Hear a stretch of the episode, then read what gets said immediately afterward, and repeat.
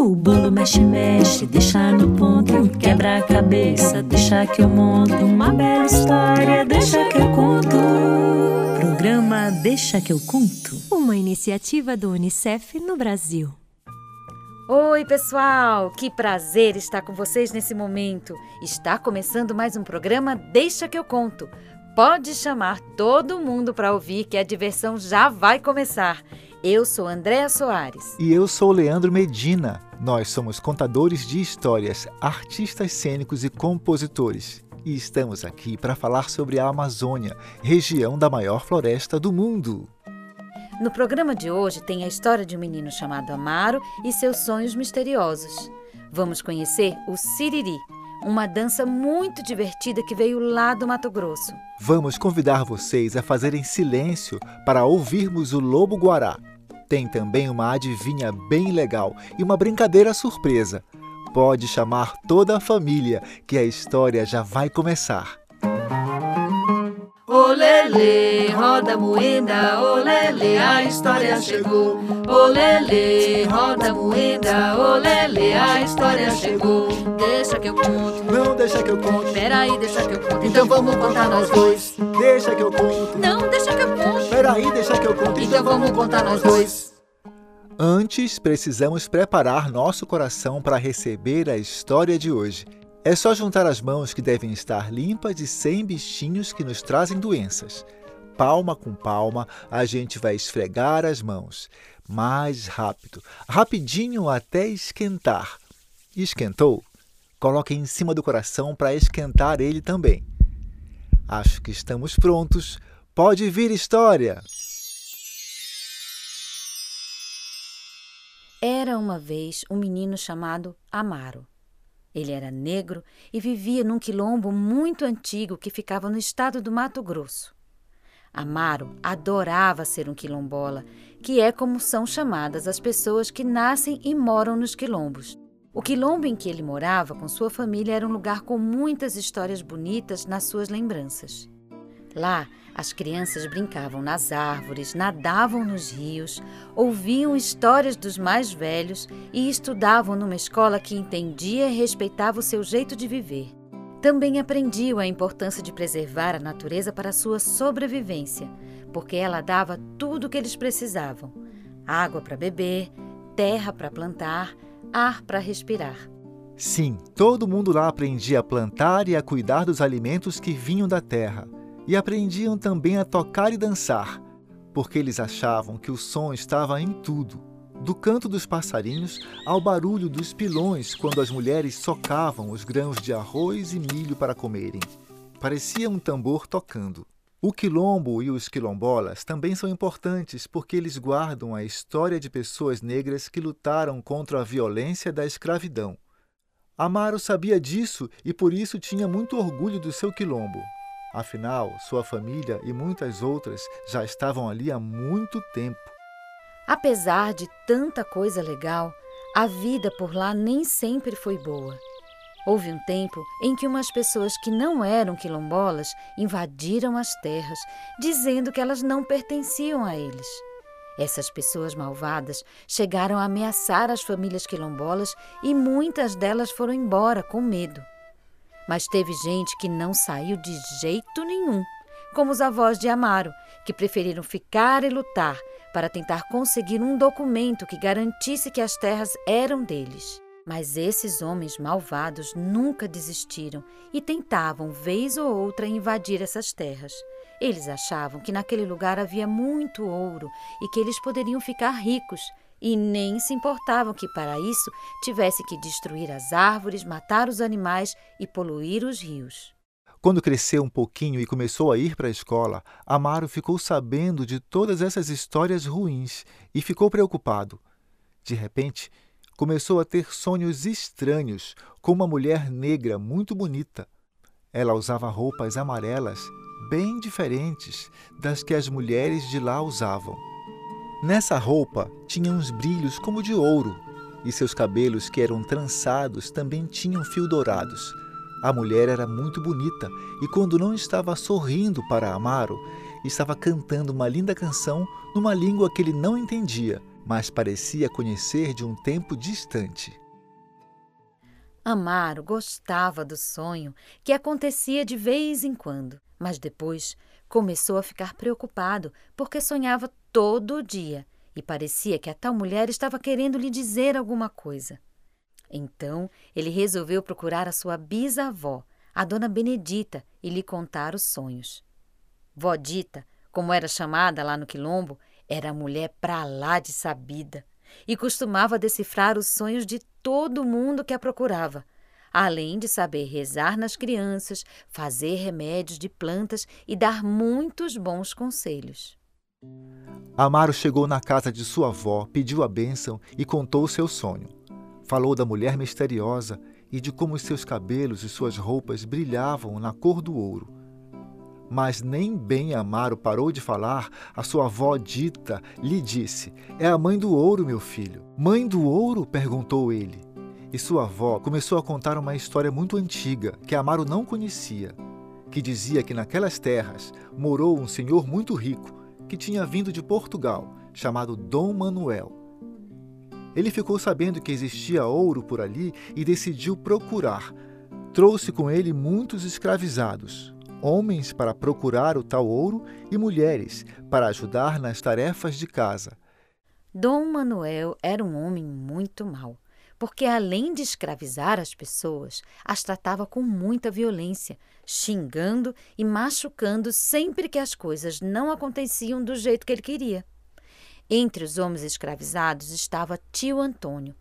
Ele já era um senhor, não tinha muito mais força para trabalhar, mas era muito sabido para encontrar ouro.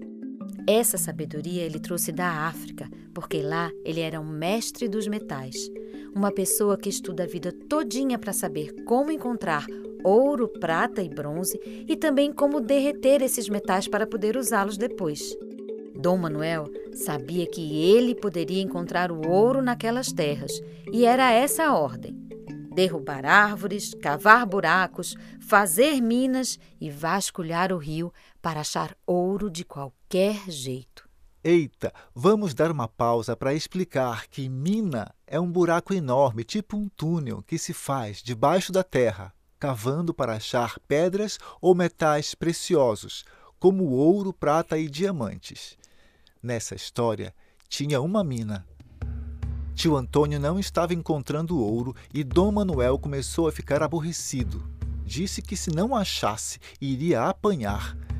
E ele, apavorado, junto com os outros homens, cavavam sem parar na mina para tentar achar alguma coisa, mas nada aparecia. Com muito medo de apanhar, tio Antônio acendeu uma fogueira numa noite perto da senzala, lugar onde os escravizados viviam. Jogou ervas secas na fogueira e fez subir um cheiro bom na fumaça. Depois, com os olhos cheios de lágrimas, pediu a Zambi, o Deus criador de todas as coisas para o povo de tio Antônio, que lhe mandasse um sinal. E ali mesmo, tio Antônio adormeceu foi despertado por uma voz de mulher cantando uma canção numa língua africana. Ele abriu os olhos e lá estava ela, a mãe do ouro, com suas roupas douradas. Ele não conseguiu falar, mas seus olhos choravam de emoção. A senhora do ouro lhe perguntou o que estava acontecendo e ele explicou que se não levasse o que Dom Manuel queria, ele iria apanhar e achava que poderia morrer. A senhora lhe contou que sabia onde achar o ouro, mas que ele teria que buscar sozinho e nunca contar a ninguém onde havia conseguido. E lhe falou: O ouro faz parte da terra, brilho feito para reluzir. Não pode trazer destruição ou guerra, existe para embelezar e unir.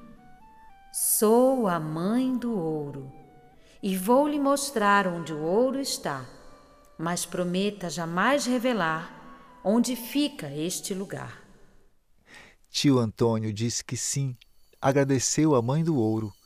Ela então o convidou para segui-la pelo mato para lhe mostrar o lugar onde ele deveria procurar. E assim que mostrou, ela desapareceu no ar como uma mágica. Ele voltou correndo à senzala e dormiu o resto da noite. No dia seguinte, bem cedo, seguiu com os outros negros para a mina e cavaram durante toda a manhã. Quando deu meio-dia, pararam para comer alguma coisa e foi nesse momento que ele saiu sem que ninguém percebesse e foi até o lugar onde a mãe do ouro havia indicado. E não é que encontrou bastante ouro? Era muito ouro.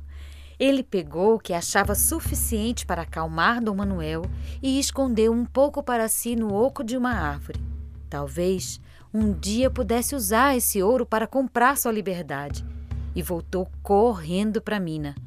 No final do dia, apresentou ao senhor aquela quantidade enorme de ouro. Os olhos de Dom Manuel brilharam, mas ao invés de agradecer o tio Antônio, ele ordenou que ele mostrasse onde havia pego aquele ouro. Tio Antônio insistiu que era da mina escavada, pois não podia falar a verdade. Mas Dom Manuel não acreditou. E como tio Antônio não falava onde era o lugar, o Senhor mandou que lhe castigasse. E bateram. Naquela noite, ele quase não conseguiu dormir com as dores e feridas por todo o seu corpo. E de repente ele sentiu uma mão quentinha cuidar das suas feridas. E não era mão de gente. Estava tão cansado que quase nem conseguiu abrir os olhos. Mas quando abriu, lá estava ela, a mãe do ouro. Ela colocou o dedo na frente da sua boca, lhe pedindo para que não falasse, apenas ouvisse seu recado. Fostes bravo e fiel e não contaste o meu segredo. Por isso te ordeno que faça uma armadilha sem medo. Ninguém pode estar na mina na hora do meio-dia. Tu vais inventar de repente uma falsa alegria. Diga que encontrou muito ouro e que o senhor venha urgente. Cuide para que fique fora da mina toda a sua gente. Assim que o senhor entrar no local do ouro achado, diga que vai buscar ferramentas e saia do seu lado. O resto é por minha conta. E antes que o dia acabe, sigam todos na direção do rio pois lá encontrarão os sinais em forma de assovio. E não esqueça de avisar, na hora em que tocarem o batuque, que a liberdade será como o sol que no horizonte surge. Dito isso, Mãe do Ouro desapareceu. Tio Antônio ficou pensando bastante naquela mensagem e, quando foi à noite, ele cantou versos na sua língua africana, ao som do tambor, para que só as pessoas da senzala entendessem o que ele estava dizendo. Ninguém imaginava como, mas todos sabiam que algo muito importante ia acontecer. Assim, no dia seguinte, todos agiram como se fosse um dia normal. Os homens foram trabalhar na mina. E quando chegou perto do meio-dia, tio Antônio avisou que tinha achado muito ouro e que mandasse chamar Dom Manuel. E ele veio rapidinho, junto com ele os homens que vigiavam os escravizados, que eram chamados de capataz. Todo mundo saiu da mina para comer, e lá dentro só ficaram Dom Manuel e seus capatazes, e o tio Antônio, que estava sem as suas ferramentas. O senhor mandou buscar. Tio Antônio foi, mas assim que ele saiu da mina, ouviu-se um grande barulhão e subiu um monte de poeira. Os homens mais jovens foram até o casarão de Dom Manuel e libertaram as mulheres e crianças que estavam na senzala. Todos juntos começaram a seguir tio Antônio, que já tinha ido buscar seu ouro escondido na árvore. Só ele conseguia ouvir os assobios da mãe do ouro guiando seu povo. Andaram bastante, comendo frutas que achavam no caminho e bebendo água do rio. À noite dormiram todos juntos. No dia seguinte andaram mais ainda, até que chegaram num lugar muito bonito, onde o rio era largo e havia muitas árvores com frutas. É aqui que vamos viver, disse tio Antônio. Então eles começaram a construir suas casas, fizeram novos tambores e começaram a plantar macaxeira, milho e outras sementes que eles colhiam na mata. E ali ficaram vivendo durante muito tempo, disse a avó Dita. Amaro olhou bem fundo nos olhos da sua bisavó e perguntou: A senhora acha que a mãe do ouro quer me dizer alguma coisa, vovó? E a velhinha balançou a cabeça, dizendo que sim. Naquela noite, Amaro sonhou com a mãe do ouro lhe entregando livros. e ele nem precisou perguntar à avó Dita o que aquilo queria dizer. Amaro estudou, estudou muito. Foi para a cidade grande para terminar a escola, depois fez faculdade e virou um advogado. Mas sempre que podia, estava com seu povo no quilombo. E com a sua sabedoria sobre as leis, ele conseguiu o documento que dizia que aquela terra passava a pertencer aos homens e mulheres, negros e negras, que moravam nela há muito tempo, e que ninguém poderia mais invadir para destruir a natureza ou expulsar seus moradores. Quando Amaro chegou com o documento, teve uma festa. Acenderam fogão de lenha, assaram carne e tocaram tambor e dançaram até de manhã. No meio da festa, assim por trás do fogo, Amaro viu de novo a imagem da Mãe do Ouro, toda linda, sorrindo para ele em agradecimento. E assim todo o povo quilombola viveu unido e feliz, cuidando da terra que a Mãe do Ouro lhes deu. O silêncio é muito importante para aguçar o dom dos ouvidos. Cada minuto é valioso para conhecermos outros ruídos, como o mosquito, o som do migo. Eis o silêncio de novo. Chegou aquele momento especial de fazermos silêncio para escutar os sons e ruídos que estão acontecendo ao nosso redor. Bora lá? Um, dois, três, silêncio. O que será que vocês ouviram? Será que foi um espirro? Ou será que foi um gatinho miando? Tem tanta coisa acontecendo ao mesmo tempo que às vezes tudo que a gente mais quer é ficar no silêncio. Hoje nós vamos pedir silêncio para ouvir um animal muito curioso que existe no Cerrado brasileiro, chamado lobo-guará.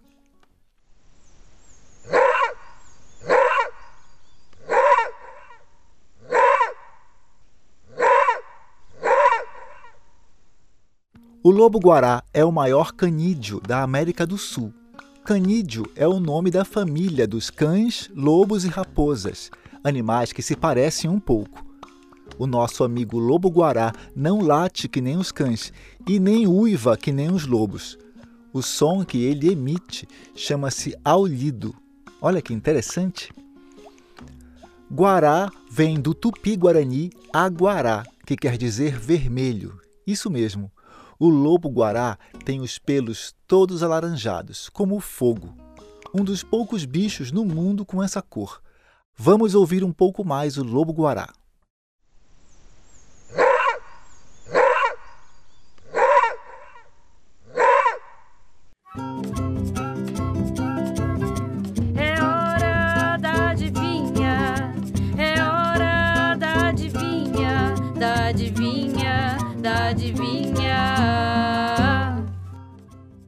Chegou a hora de saber se vocês são bons de adivinha. Haha, eu adoro esse momento.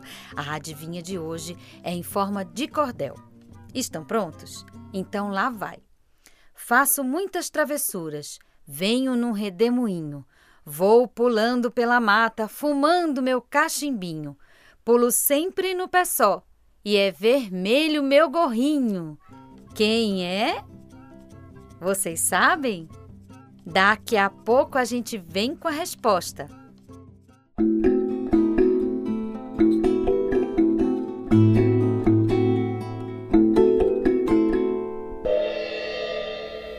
Curiosidades da Amazônia.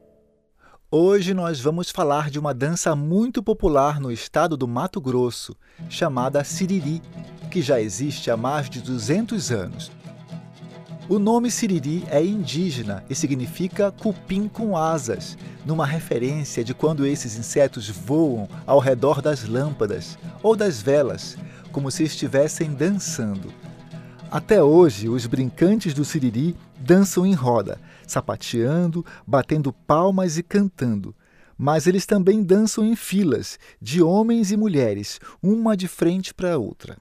Apesar da forte influência dos índios, essa dança do Mato Grosso também se misturou com as culturas dos africanos, portugueses e espanhóis. Todo lugar que tem festa tem que ter siriri, seja aniversário, batizado, seja festa na rua ou nas igrejas. Os versos cantados falam das coisas simples do dia a dia e são feitos com pergunta e resposta, que é assim: alguém canta e todo mundo repete. É uma brincadeira muito divertida. Não dá para participar sem ficar com um sorriso no rosto. Uma coisa curiosa no Siriri são os instrumentos musicais que acompanham, que só existem nessa região centro-oeste do Brasil: a viola de coxo, o mocho e o ganzá. Gostaram de conhecer o Siriri? Que legal, porque a gente tem uma surpresa para vocês. E agora juntos vamos lá. Com meus amiguinhos vou brincar, porque tra la la la la la la vai ser muito bom. Tra la la la la la la vai ser demais. Sim, vamos todos dançar o siriri do Nandaia, que é muito conhecido lá no Mato Grosso. Se preparem, porque a música vai pedir para a gente fazer algumas coisas com o corpo.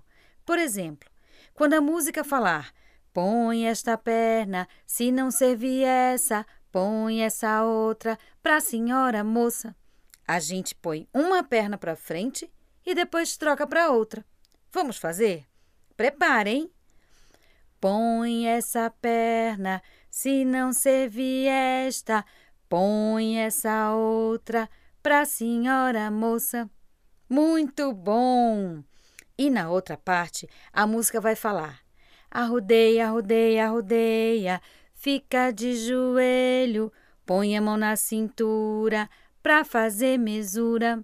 Aí é só a gente seguir o que a música fala. Arrodear é dar um giro. Então, quando a música falar para a gente arrodeia, arrodeia, arrodeia, a gente vai girar e depois vai ajoelhar e colocar as mãos na cintura. Daí, rapidinho fica de pé e bate palmas e depois os pés no chão, quando a música pedir. Estão prontos? Então vambora! Nandaia, Nandaia, vamos todos Nandaia. Seu padre vigário venha me ensinar a dançar. Nandaia, Nandaia, vamos todos Nandaia. Seu padre vigário venha me ensinar a dançar. Põe essa perna, se não servir essa, põe essa outra pra senhora moça. Põe essa perna, se não servir essa, põe essa outra pra senhora moça. Arrudeia, arrudeia, arrudeia, fica de joelho, põe a mão na cintura pra fazer lisura. Arrudeia, arrudeia, arrudeia, fica de joelho, põe a mão na cintura pra fazer lisura. Olha a palma, olha o pé, olha a palma, olha o pé. Nandaia, Nandaia, vamos todos Nandaia. Seu padre vigário venha me ensinar a dançar. Nandaia, Nandaia, vamos todos Nandaia. Seu padre vigário venha me ensinar a dançar. Põe essa perna, se não servir essa, põe essa outra pra senhora moça. Põe essa perna, se não servir essa, põe essa outra pra senhora moça. Arrudeia, arrudeia, arrudeia, fica de joelho, põe a mão na cintura pra fazer lisura. Arrudeia, arrudeia, arrudeia, fica de joelho, põe a mão na cintura pra fazer lisura. Olha a palma, olha o pé, olha a palma, olha o pé.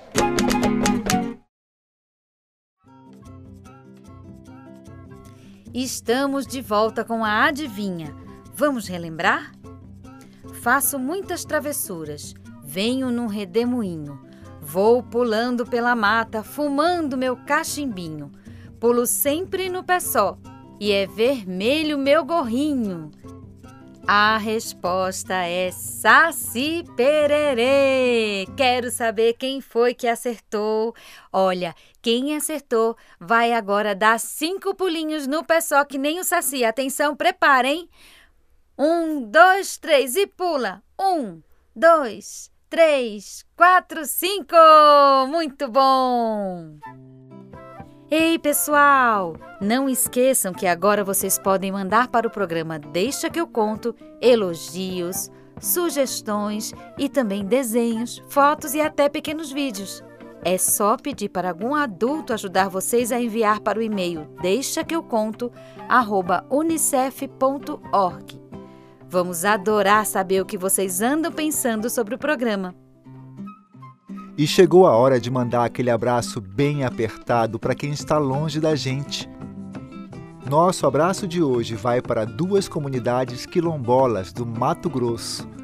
Lagoinha de Baixo, no município de Chapada dos Guimarães, e Mata Cavalo, no município de Nossa Senhora do Livramento. As duas com mais de 200 anos de histórias. E o Deixa que eu conto Amazônia fica por aqui. Olele, roda moeda, olele, o programa acabou. Olele, roda moeda, olele, o programa acabou. O Deixa que eu conto é uma iniciativa do UNICEF no Brasil. E você pode nos encontrar no nosso canal do YouTube, que é o youtube.com/unicef Brasil. E no Spotify, é só procurar Deixa que eu conto. Você também pode seguir a gente no Instagram pelo arroba Unicef Brasil e conhecer o nosso site www.unicef.org.br. A iniciativa Deixa que eu conto do Unicef no Brasil está alinhada à Base Nacional Comum Curricular na etapa da educação infantil. Este programa contemplou os direitos de aprendizagem, brincar, expressar, conviver e explorar e os campos de experiências, escuta, fala, pensamento e imaginação, traços, sons, cores e formas e corpos, gestos e movimentos. O programa de hoje contou com a roteirização e locução de Leandro Medina e Andréa Soares, que também assina a autoria da história livremente inspirada no mito Mãe do Ouro. As composições são de Leandro Medina, com exceção da canção Nandaia, de domínio público. Os músicos participantes são Pedro Paulo Sales, Rafael Gomes, Marcelo Monteiro, Leandro Medina e André Rossoi, que também é responsável pela produção dos temas. Edição e mixagem Leandro Medina e Isabelê Medina. O bolo mexe, mexe, deixa no ponto, quebra a cabeça, deixa que eu monto uma bela história, deixa que eu conto. Programa Deixa que eu conto. Uma iniciativa do Unicef no Brasil.